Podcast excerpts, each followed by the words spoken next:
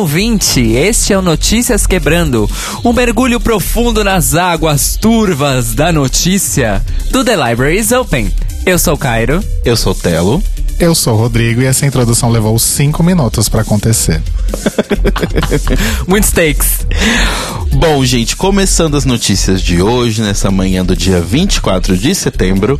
E a primeira notícia que a gente tem é uma notícia correlata à nossa comunidade que afeta muito mais gente, mas é muito importante a gente dar aqui.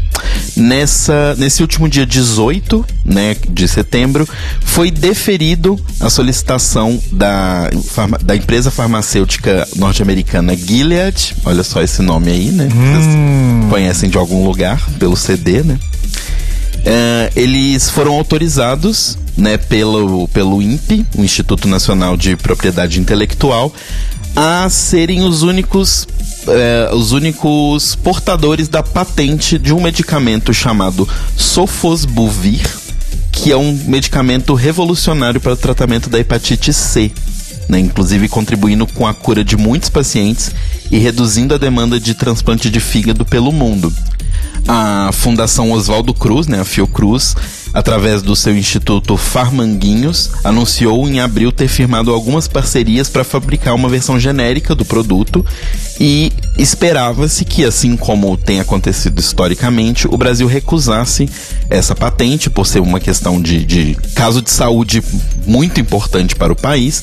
Esperava-se que o Brasil recusasse essa patente, assim como já tinha sido, né, já tinha acontecido em dia 20, no dia 27 de março de 2017, onde a Anvisa, né, a Agência Nacional de Vigilância Sanitária, já tinha recusado para a mesma Gilead o, o, a patente desse medicamento.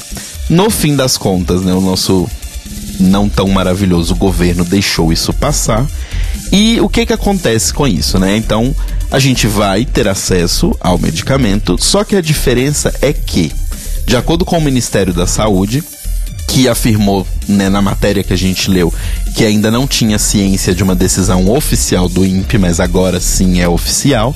Pelos cálculos do Ministério, o preço de cada tratamento de hepatite C por pessoa, que dura mais ou menos 84 dias, ficaria mais ou menos 5 mil reais usando o medicamento nacional, né, o medicamento genérico. Comprando o remédio do laboratório, da Gilead, o custo por paciente já chegou ao patamar de 84 mil dólares. Então a gente foi de 5 mil reais para 84 mil dólares. Então a diferença é assim.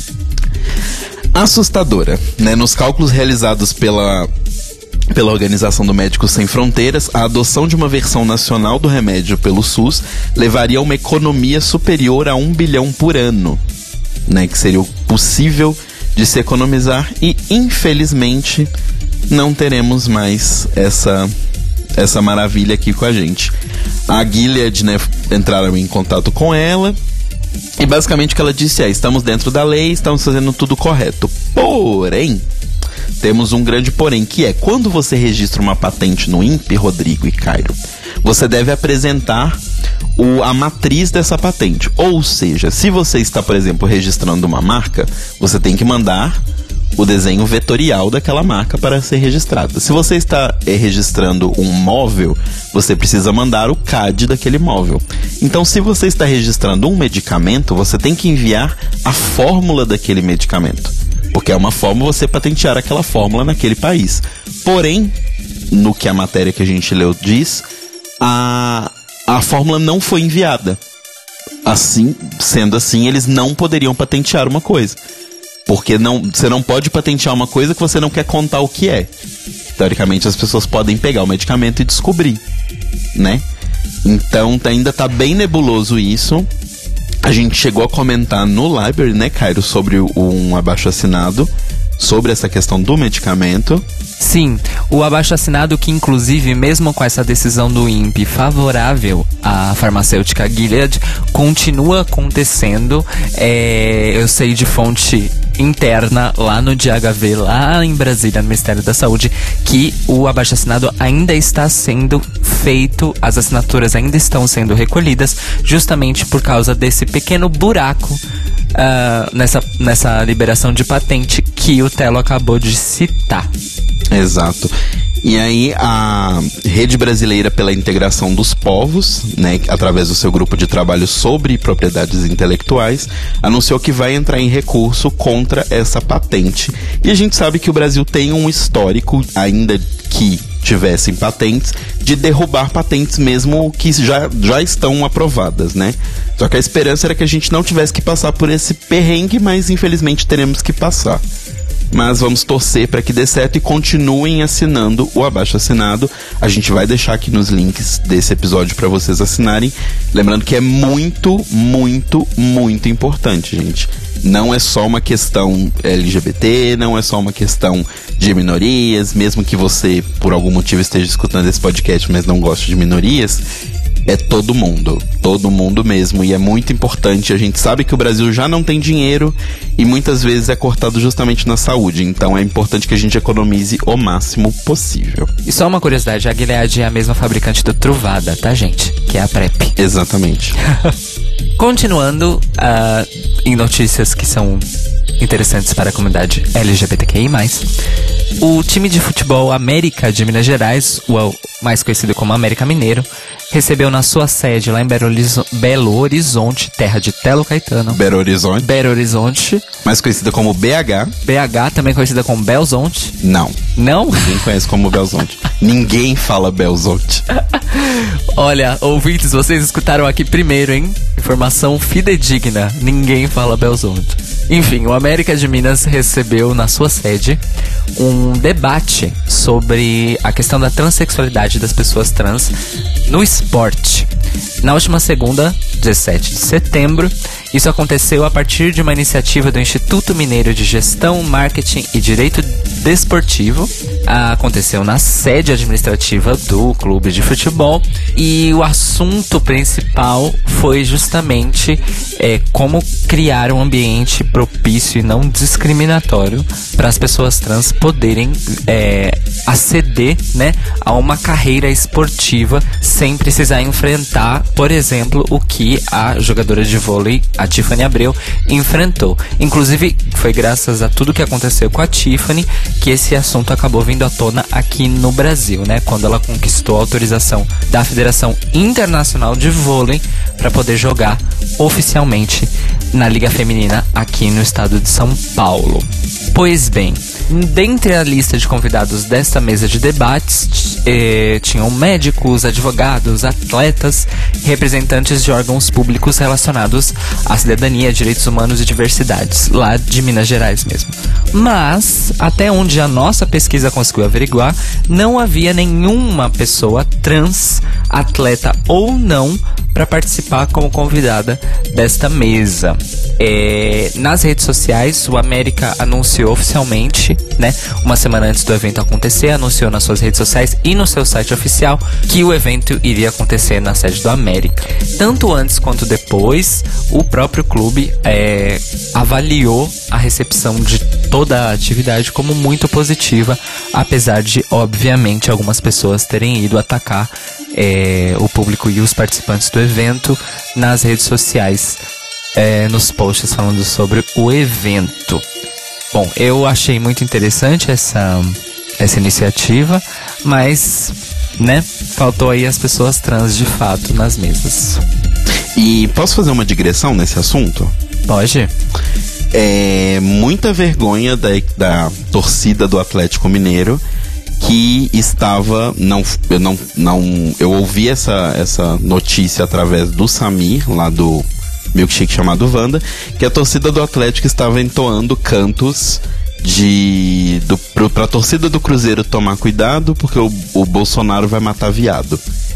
E eu só queria dizer que, assim, muito triste a torcida do Atlético falar isso, principalmente um time que teve uma das primeiras torcidas organizadas LGBT do Brasil, que era a Gay Loucura.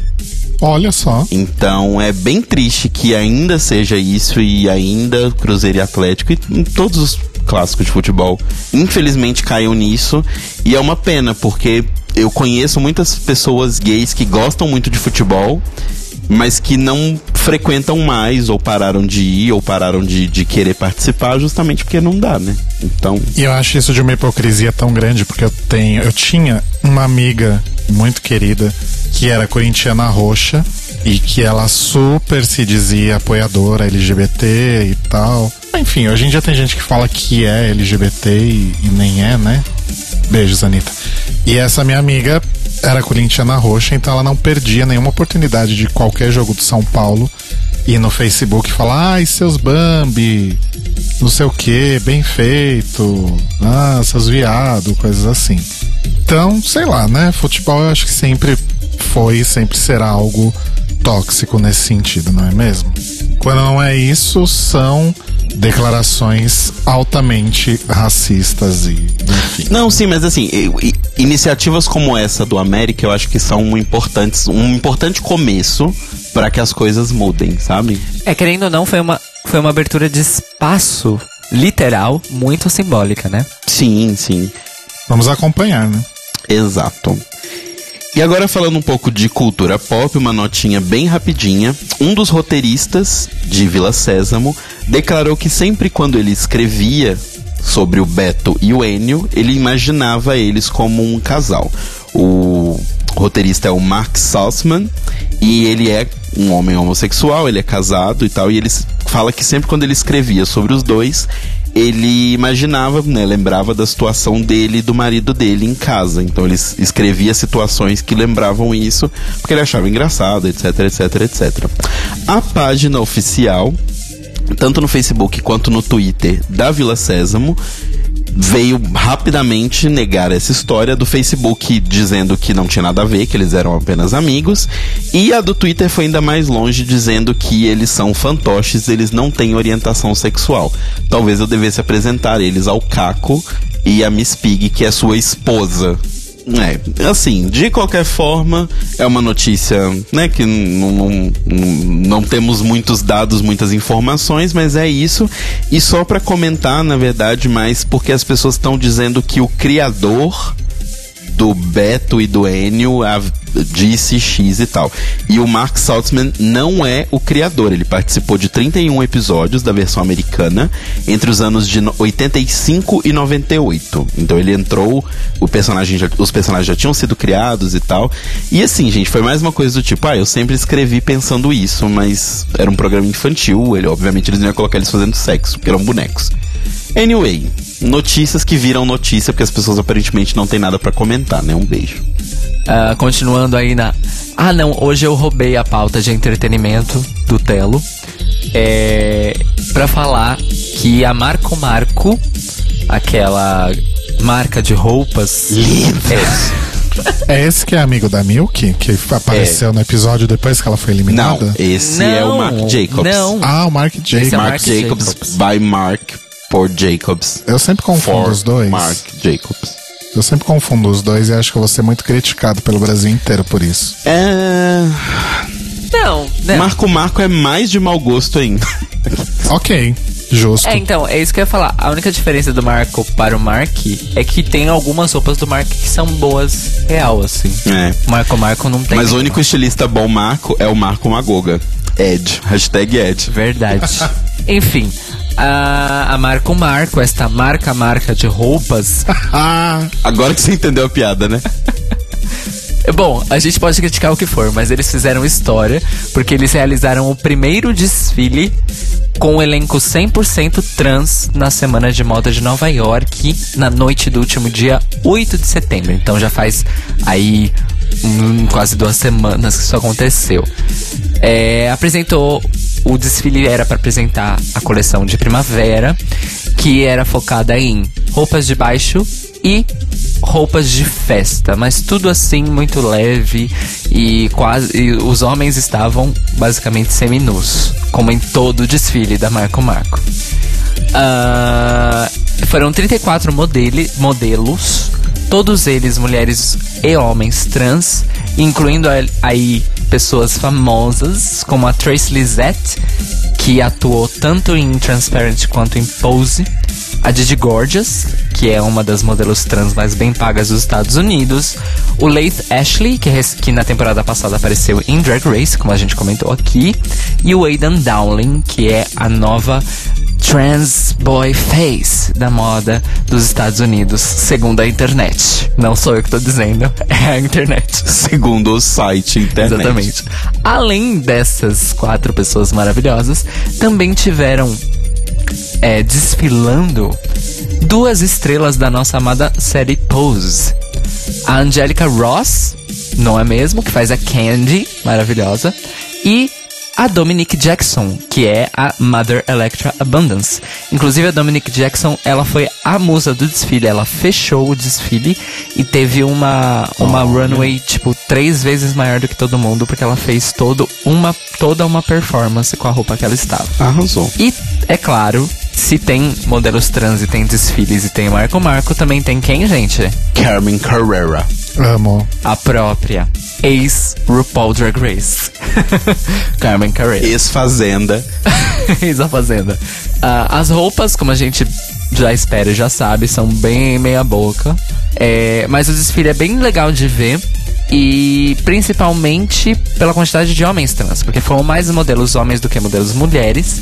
E é interessante porque, como a gente também sabe, os homens trans ainda são muito invisibilizados nesses eventos midiáticos aí, empreitadas de mídia da comunidade LGBTQI+. Então foi uma coisa muito legal isso. E a gente vai deixar o link para vocês assistirem o desfile, se vocês quiserem, aqui na descrição. Arrasou. Bom, agora é hora então do nosso boletim Greg Race, o seu drop semanal de notícias sobre RuPaul's Drag Race e correlatos. Ai, vou até tirar o fone. Tá na última segunda, dia 17, logo depois, inclusive, que a gente encerrou o episódio da semana do The Libraries Open ao vivo, tipo, a gente acabou de desligar, pulou a notícia no Twitter. A gente descobriu que RuPaul's Drag Race acabara de abocanhar um Emmy Award inédito e tão sonhado, o de melhor reality show. Nosso reality favorito, eu tô fazendo aspas com a mão aqui, competiu com outros grandes medalhões da TV americana como The Voice, The Amazing Race, Top Chef e Project Runway. E o prêmio veio logo em seguida, né, logo depois da RuPaul ganhar pelo terceiro ano consecutivo o Emmy de melhor apresentador de reality show. E aí subiu todo mundo no palco, né? Subiu RuPaul, Michelle, Carlson, o Ross, a equipe de produção. Foi bem, foi bem fofo, inclusive. Tem tem vídeos aí no YouTube se vocês quiserem conferir e no Instagram de RuPaul's Drag Race também. E parabéns para toda a equipe, porque apesar assim, eu só não dou parabéns para os roteiristas, mas o resto tá todo mundo de parabéns, porque o programa fica cada dia mais bonito é e mais bem produzido. Talvez não tão bem escrito, mas. É, tem uma outra curiosidade sobre essa vitória de Drag Race que eu fiquei sabendo hoje. que é o seguinte: é, Drag Race, eu acho que é um dos três é, programas de, real, de reality show, de competição e tal, que já ganharam essa categoria, porque essa categoria é meio recente, né, nos Emmys. Ela não tem nem 20 anos, essa categoria, é dos anos 2000. É só o terceiro programa a ganhar essa categoria, que não foi The Amazing Race e nem The Voice. Olha só. Exato. E na premiação, quando eles estavam anunciando os indicados, RuPaul's Drag Race foi o único, rea único reality aplaudido com gritos e as pessoas, a plateia inteira aplaudiu de pé quando a equipe foi subir no palco para receber o, o, prêmio. Aparentemente, Hollywood ama RuPaul's Drag Race. Olha só. Bom, indo agora para a parte fofocas do, do nosso boletim Drag Race, a nossa querida ou não Aquaria se meteu aí num grande rolo na sua turnê atual nos Estados Unidos depois de cancelar shows pela terceira vez na mesma boate.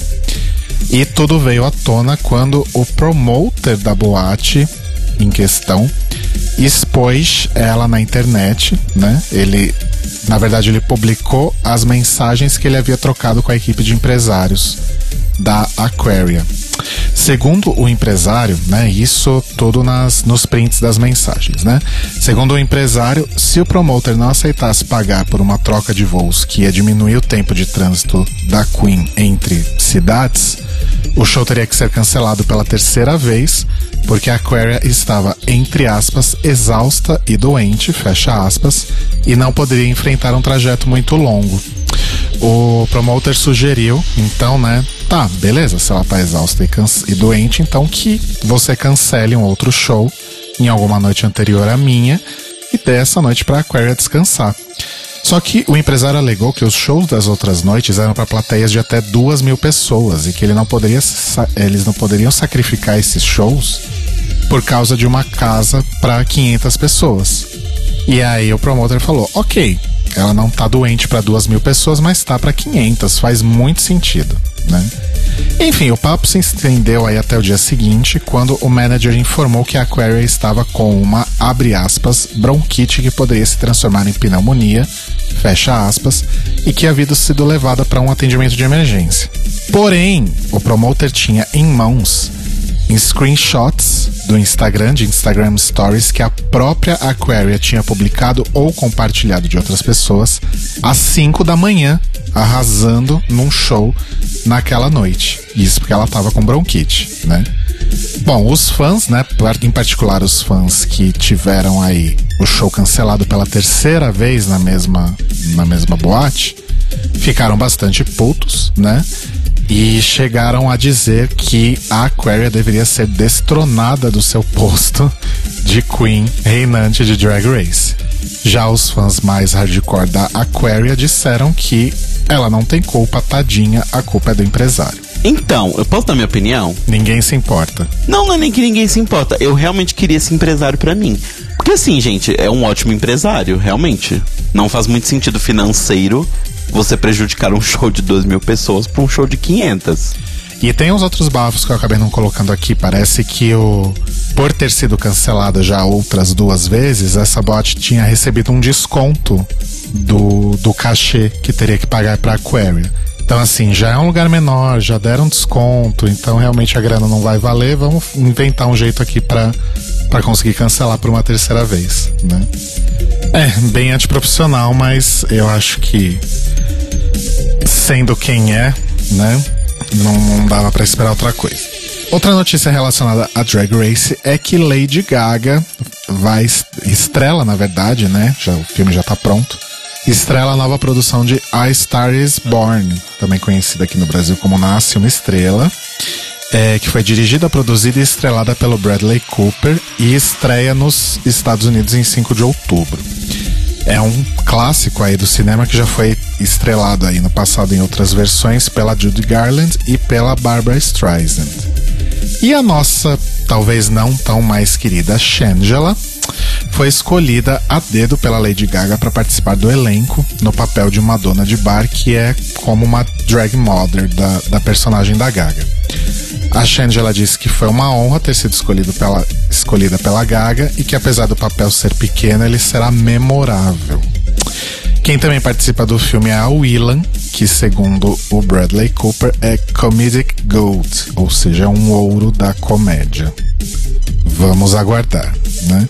Se, se alguém ainda não tinha é, motivos para assistir essa nova versão de A Star Is Born pelo fato de ser estrelada pela Lady Gaga, talvez com esse apoio aí da presença dessas duas queens tão famosas, talvez as pessoas se animem. Eu tenho uma fofoca sobre esse filme, rapidinho. Fofoca é a seguinte: o filme teve a estreia mundial no, no Festival de Cinema de Toronto, há umas duas semanas atrás. E um, foi até shady porque os críticos que estavam no festival, né, dos grandes veículos de mídia dos Estados Unidos, eles fizeram questão de publicar críticas favoráveis ao filme e à interpretação de Lady Gaga, mas se mostrando muito surpresos, porque o filme é bom e porque a Gaga atua bem. Mas isso tem um motivo. É porque já tentaram gravar a Star is Born 300 milhões de vezes com 300 milhões de pessoas e nunca dava certo. Então era meio que, tipo assim, sair efetivamente em algum momento esse filme e ele ser bom era meio que uma coisa chocante, sabe? É, esse fator é, é real. E eu acho a história péssima, batida, horrorosa, completamente anacrônica no dia de hoje. Mas eu vou assistir o filme.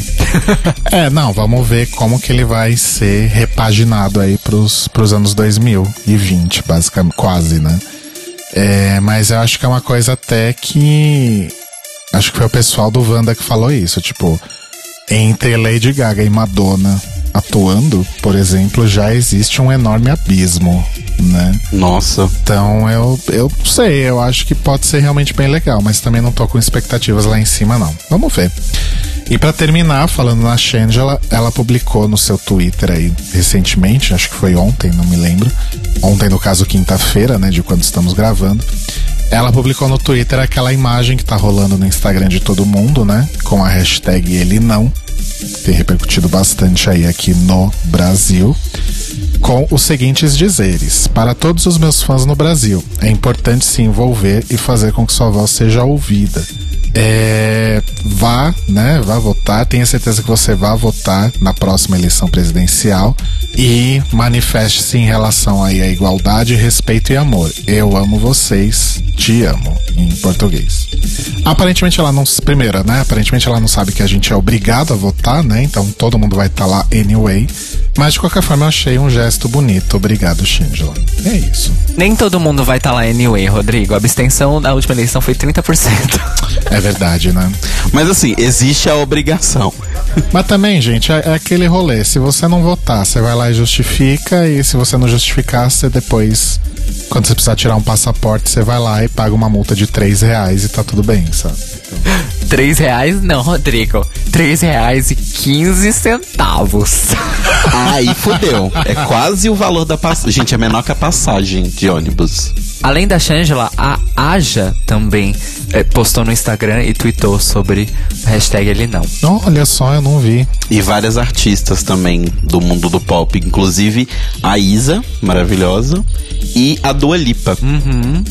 Lipa. Dua Lipa. E a Indy Amor também. A Indy Amor, que é a Angel do, de Pose. Sim. Olha! Ela tweetou em português, um tweet gigante em português e, ca e caps lock. Muita atenção na dedicação dessa mulher. Olha, maravilhosa. Saudades, inclusive, volta pose. Só no que vem, eu acho. O Notícias Quebrando de hoje teve informações do IG, da IGN, da Variety, da Agência Brasil, do canal Drag Exclusive no YouTube e do site NLocom, que, como já falamos aqui anteriormente, ainda está fazendo a sua vaquinha aí de financiamento coletivo para poder manter os custos de operação do website, que é gerenciado apenas por uma pessoa, nosso querido jornalista Neto Lucon. Então a gente vai deixar o link aqui na descrição para vocês poderem saber mais sobre o site, sobre o que eles precisam e poder ajudar na vaquinha. A gente também agradece hoje as dicas da Tata Finoto e do Fulvio Bassalobre, que basicamente são nossos repórteres de rua do Notícias Quebrando. No caso, a rua é a internet. E um beijo para eles dois. Mua! A internet, né? Essa via de mão dupla que todo mundo entra na contramão mesmo assim. Muito poético, arrasou. Quais a. Ai, a gente precisa dar uma vinheta pro quadro de dicas. Põe o grito da Monique, Cairo. É, vocês têm dicas hoje? Então, pessoal, a minha dica de hoje é um link que a gente recebeu pelo Twitter que é da reportagem do The Economist, que alguém fez o belíssimo serviço voluntário de traduzir a reportagem toda da matéria do Economist sobre o Bolsonaro e né, explicando tudo e mostrando por que, que a Changela e a Dua Lipa e várias outras pessoas estão comentando sobre ele nas redes. Então a gente vai deixar o link do Medium aqui para que todo mundo possa ler, caso né, vocês não tenham conseguido ler em inglês a reportagem. Arrasou. A minha dica é um podcast para você que curte a série Game of Thrones, ou melhor ainda, para você que curte a série de livros Crônicas de Gelo e Fogo do George R. R. Martin, que é o podcast Holder Cavalo da Carol Moreira e da Mikan, que já faziam aí lindos e maravilhosos vídeos no YouTube falando sobre Game of Thrones, a série especificamente, e eventualmente dando pinceladas sobre os livros. Agora elas estão fazendo um podcast também, né? Já que 2018 é o ano do podcast no Brasil. Uh, e o podcast já tem o foco mais específico nos livros, e elas estão fazendo uma coisa muito legal que é a cada episódio elas falam sobre um capítulo do, dos livros, né? Elas começaram recentemente, então elas estão acho que no quinto ou sexto capítulo do, do primeiro livro, do, do A Game of Thrones. É um podcast quinzenal, então isso significa que elas vão chegar no quinto livro em 2025, mais ou menos, e o George R. R. Martin ainda não vai ter lançado o sexto livro. Então tá tudo bem. Então assinem aí o feed do Rodor Cavalo. É muito legal, a Carol é maravilhosa, a Mikan mais ainda. Gosto muito das duas e elas sempre têm comentários muito interessantes e às vezes reveladores sobre as crônicas de Gelo e Fogo e Game of Thrones de uma forma geral, coisas às vezes que a gente não percebe, porque elas já viram a série e já leram os livros várias vezes e pesquisam muito. Então, mesmo que você já tenha lido os livros e visto a série, você acaba aprendendo alguma coisa ou notando algo que passou despercebido. Então, assinem aí o feed do Roder Cavalo. Uma trivia da sua dica, essa semana foi aniversário do Martin. Olha só. Dia 18 ou 19, eu não tenho certeza. Tinha que ser virginiano para escrever um livro desse tamanho, né? eu pensei a mesma coisa. O Martin que tava na entrega do M, mas não estava escrevendo mais um livro das crônicas de Gênio e Fogo. Eu acho maravilhoso isso. O que, que você tá fazendo na rua passeando? Vai terminar o livro. É, gente, coitado do cara, né? Vai ler os outros cinco, capeta, demônio. Inclusive, gostaria aqui de deixar meu protesto de Game of Thrones ter levado o prêmio de melhor série dramática, porque não merecia. Não, mas é tipo o Senhor dos Anéis levar todos os Oscars no último filme, né? Não merecia, mas tinha que levar em algum momento, porque realmente é bem feito. Então deixa pra última temporada. Não foi essa ainda. Deixa pra ano que vem. É, isso é verdade. Enfim. A minha indicação é uma indicação literária que não é uma novidade. É só porque eu estou lendo esse livro atualmente.